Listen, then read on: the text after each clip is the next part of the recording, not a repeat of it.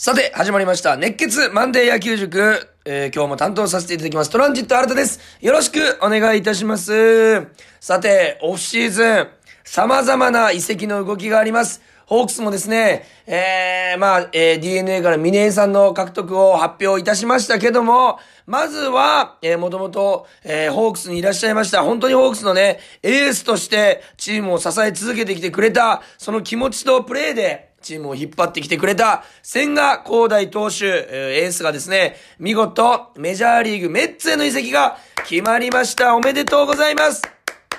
やっぱりね、チームとしてはね、メジャーに行くということで、抜ける、チームを抜けるということはとても、まあ正直ショッキングでありますし、まあ戦力ダウンにはね、えーなるんですけども、まあ千賀さんの夢でございますから、我々ホークスファンからすると、絶対に、えー応援しながら、えーそして千賀さんの活躍をね、期待したいなと。もう、本当ね、それこそ、えーダルビッシュさんや松坂さん、えー大谷さんや、それこそ和田投手もね、えーメジャーで活躍してきましたけども、えーサイヤング投手というね、サイヤング賞を活躍していただいて、メジャー最高峰の投手の、えーと、えーメジャー最高峰の投手に与えられる栄誉、サイヤング賞を活躍、えー獲得するぐらいのね、活躍をしてほしいなというふうに思います。今年はね、オリックスから吉田正尚さんもね、えーレッドソックスへの、えー移籍が決まっておりますから、本当にあのー日本人選手がまだまだ世界に羽ばたいて、えー世界の舞台で日本のプロ野球のレベルの高さをね、知らしめてくれる、えーこれは本当に嬉しいこと。ただまあ、ホークスの、えーファンからしたらちょっと悲しいということでございますけども、見事、千賀さんがメッツへ決まったということで、まあこれはね、喜んでいいんじゃないかなというふうに思います。5年総額約102億7500万ということで、ちょっとあの、どれぐらいね、すごい数字かというのがもう、正直わかりませんそこまでいくと。5年102億ですから、まあお金の話はあれですけども、年でいきますと20億円ぐらいの契約となっているんですけども、そもそも、まあお金と言いますか、何がすごいかと言いますと、千賀さんはホークスに育成で、蒲郡高校から入ってきてるんですけども、その時の単純計算した月の月給が22万5千円でございます。22万5千円の方が月、5年総額102億というところへまでなったという、ベースボールドリームと言いますか、本当に努力をすれば、えーまあ、そして努力のみならず、えー一生懸命前を向いて進み続ければ、夢叶うということを体現してくれているのが千賀投手。本当にね、えーまあ、小学生から、えーまだ大学生、社会人の野球をやってる人たちみんなね、えーに夢を与えてくれた、えーそういったような、えープレイヤーになってくれたなというふうに思います。メジャーでの活躍も期待しております。そしてですね、えー、たくさんの契約公開行われておりますけども、えー、いろんな選手がね、ダウン、そしてアップ、成し遂げていますけども、おー入ってきた一方としまして、えー、ホークスのね、藤井荒野投手が、かなりのアップということで、約、推定年俸5000万と、いうことでございます。もともとがね、えー、まあ、3桁台の年俸でございましたから、本当にあの、夢をね、与えてくれてる、そんな、まあ、活躍をね、見れば本当にもっとね、もらってもいいんじゃないかと思いますけども、えー、来シーズンのね、活躍にもぜひ期待しつつ、応援したいなというふうに思います。そして、そして、そして何より、ホークスに入ってくる新戦力として、日本ハムファイターズから近藤健介選手の獲得を発表いたしました。これ以前ね、あのマンデー野球塾でも話させていただいたんですけども、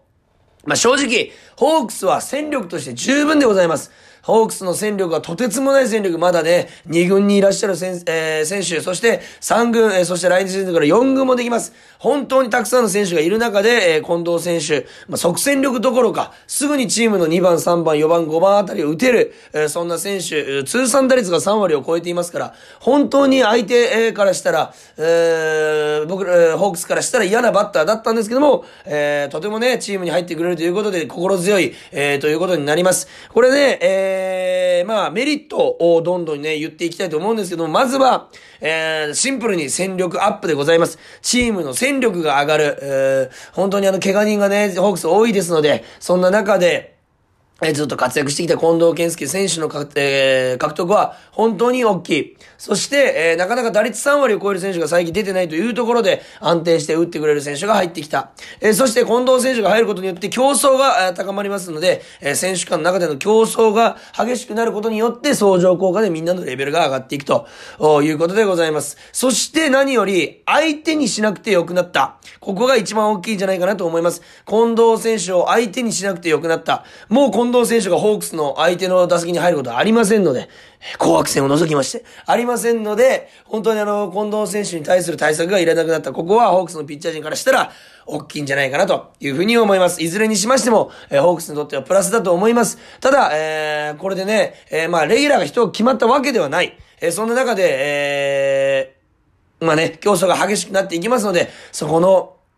選手からしたら本当に、えー、まあ、厳しくなるとは思いますけども、ファンからしたら、まあ、ちょっとね、あの、また見応えのある、レギュラー争いが見れるのではないかなというふうに思います。ただね、本当に来シーズンも皆さん、怪我だけには気をつけて頑張っていただきたいなと。本当にあの、移籍とかね、えー、まあ、逆にホークスの、を去るという選手の動向が、どんどんどんどん明らかになっていますけども、我々は一つ、誰がどのチームに行っても、たとえ誰、誰がホークスに来たとしても、かん、えー、まあ、ホークスにね、関わってくれた選手、まあ、そしてプロ野球選手を、怪我のないように見守りながら応援していくと、野球を見させてもらってありがとうございます。この心を忘れず、来シーズンもね、えー、ホークスを応援して、えー、プロ野球を応援して、えー、僕もね、あの野球を見届けていきたいなというふうに思います。それでは今日もですね、ある一点に、えー、集中してマニアックな解説をしていきたいと思います。それでは今日も行ってみましょう。マンデー野球塾、プレイボール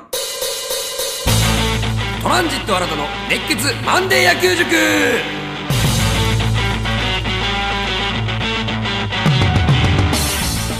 さて、今日もですね、マニアックなところに、えー、スポットを当てながら話していきたいと思います。それでは行きましょう。今日のテーマは、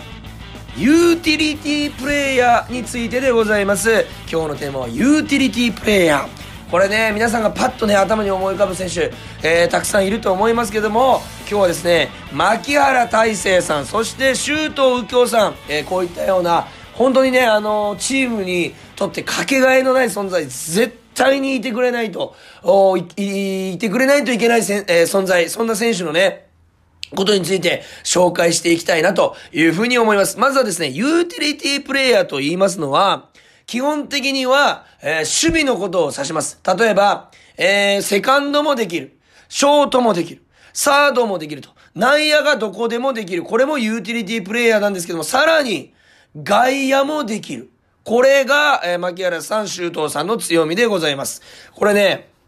普通は、えー、何がすごいのと思う方いらっしゃると思いますけども、普通は、えー、プロ野球という世界、例えばピッチャーはピッチャーに専念するんです。キャッチャーはキャッチャーに専念する。セカンドはセカンドに専念。ライトはライトに専念するんです。これなぜかと言いますと、まあ、外野はね、動くことはありましても、1点の守備に集中する。なぜかと言いますと、そのぐらい守備に1点集中しないと、これバッティングとかにも影響するし、1個の守備を極めるというのはとても難しいことなんです。これを極めた人だけがプロになれる。その中で、全ポジション守れるというのは全部を極めてるということなんですよ。これがまずめちゃくちゃすごいこと。普通じゃないよということを皆さんにお届けしたい。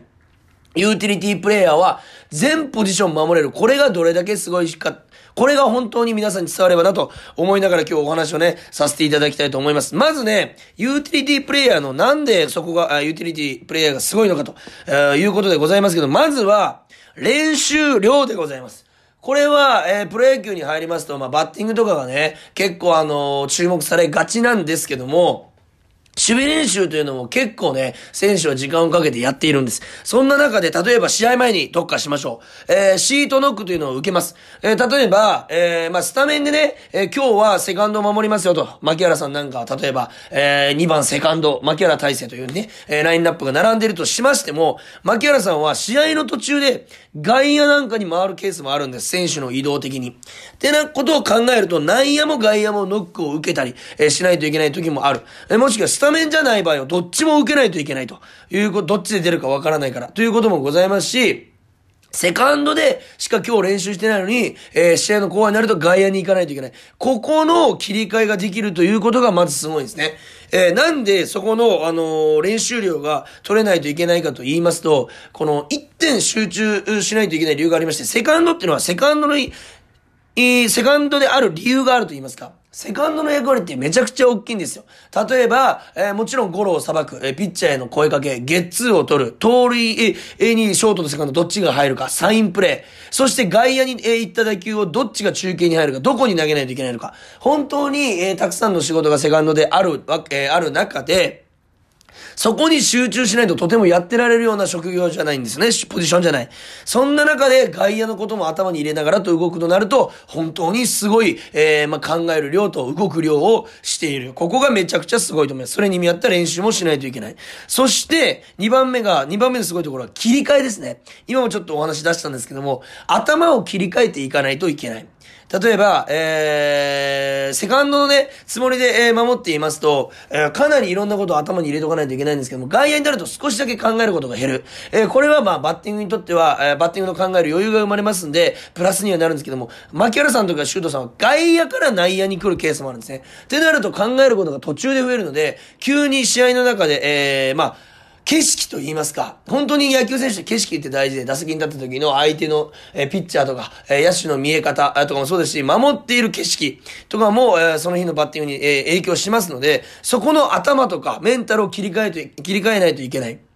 それが、えー、とても大事。えー、ポジションによって責任感とか責任を持つ、えー、プレーの内容も変わってきますから、そこを切り替えないといけないのがとても大事ということでございます。そして2個目の切り替えが道具でございます。例えば外野と内野のグローブは違う。えー、ましてや牧原さんは、えー、サードとセカンドを守っている時でグローブが違う。で、外野になるとまたグローブが違う。で、ファーストを守るとまたグローブが違うということで、4つぐらいね、常に、えー、球場にね、グローブを持ってきてるんです。そんな中で、道具の切り替えもしていかないといけない。えー、例えば内野だったら手のひらで当てるように掴むというか、グローブに当てるという感覚で取るという話を以前したことあるんですけども、サードだったらがっつり掴む時もあります。で、外野だったらもっとがっつりポケットで掴みます。えー、そう考えると取る場所も変わってくると。そういうのを一回一回変えながらプレイしてしかも、超一級品の、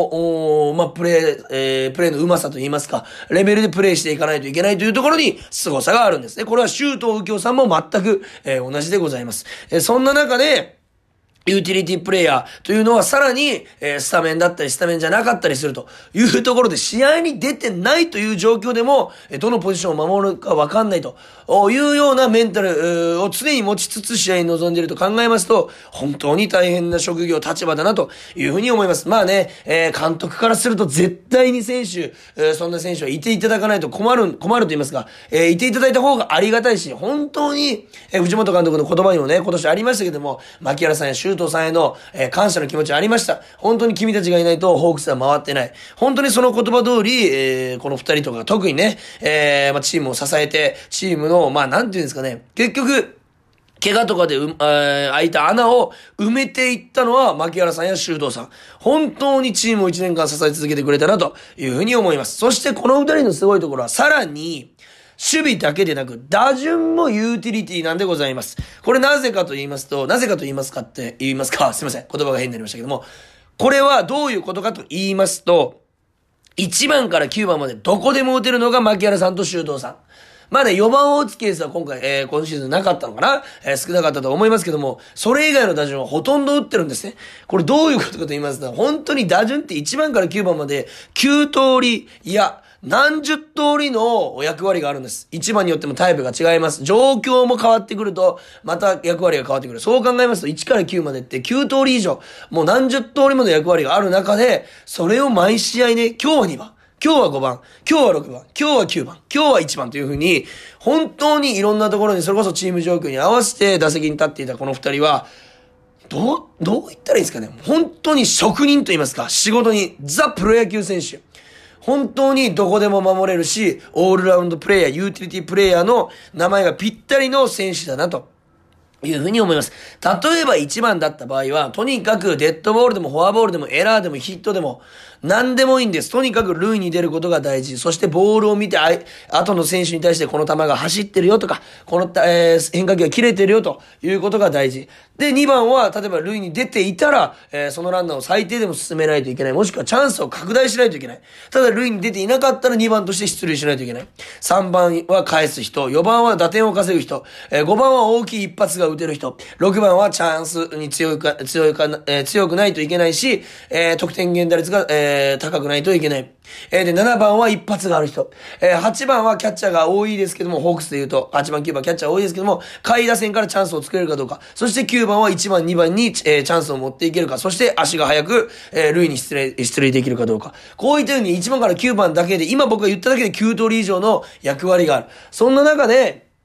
試合に合わせてさらに役割が変わっていきますので、本当にたくさんの考えを持ちながら、そして気持ちを切り替えながら、プレーをしている。そしてあの打率を残していると。牧原さんなんか規定打席まであと1打席2打席でしたけども、3割を越していると。これどういった凄さがあるのかということでございますよね。本当に、あの、ホームランと三振だけが全てじゃないと。僕は野球常日頃言ってますけども、いろんな役割がある中で、どんだけユーティリティプレイヤーが重宝されるべきで、もっともっともっと評価されるべきじゃないかなと、僕は思ってるんです。えー、ゴールデングラブ賞、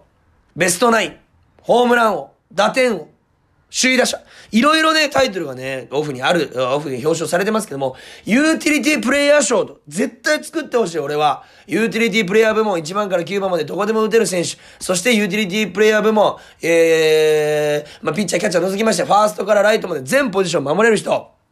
この人たちのゴールデングラブもぜひね、用意していただきたいなと、僕は NPB に強く呼びかけたい。本当にね、皆さんもそう思ってる、え方が多いと思いますけども、それだけチームに対する、えー、まあ、貢献度が高いということでございます。本当にね、来シーズンもこの二人の活躍なくしてホークスの優勝ありませんし、ユーティリティプレイヤーがもっともっと出てくることで、えー、まあ、チームにとってね、必ずプラスになる。えー、怪我人は必ず出ます。えー、体調不良者必ず出ます。出ないのはベストなんですけども、必ず出てしまうんです、どこかで。そんな時に、えー、この選手がいてよかったなと思う選手がもっと出てくることによって、ホークスはさらに強くなるのかなというふうに思いますし、我々ファンは、えー、そのユーティリティプレイヤーに対してのリスペクト、これを必ず持ちつつ応援していきたいなというふうに思います。僕もね、ちょっとね、あの学生時代、えー、まあ15年間野球やっておりまして、どこでも守れるを売りにしてやっておりましたから、ちょっとユーティリティプレイヤーに対しての熱は入りますよ。入っちゃうということも含めましても、これだけのね、気持ちがね、僕はありますんで、ぜひユーティリティプレイヤーの皆さんをね、もっともっと、えー、スポットライトを当てて皆さん応援していただきたいなと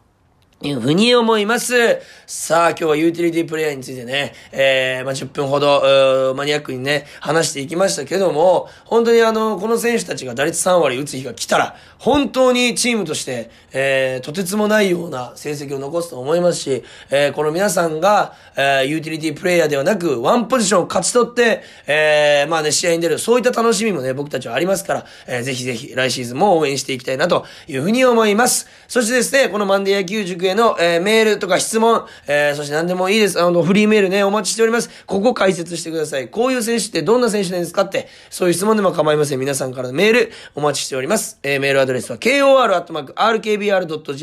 kor.rkbr.jp までよろしくお願いします。えー、まあね、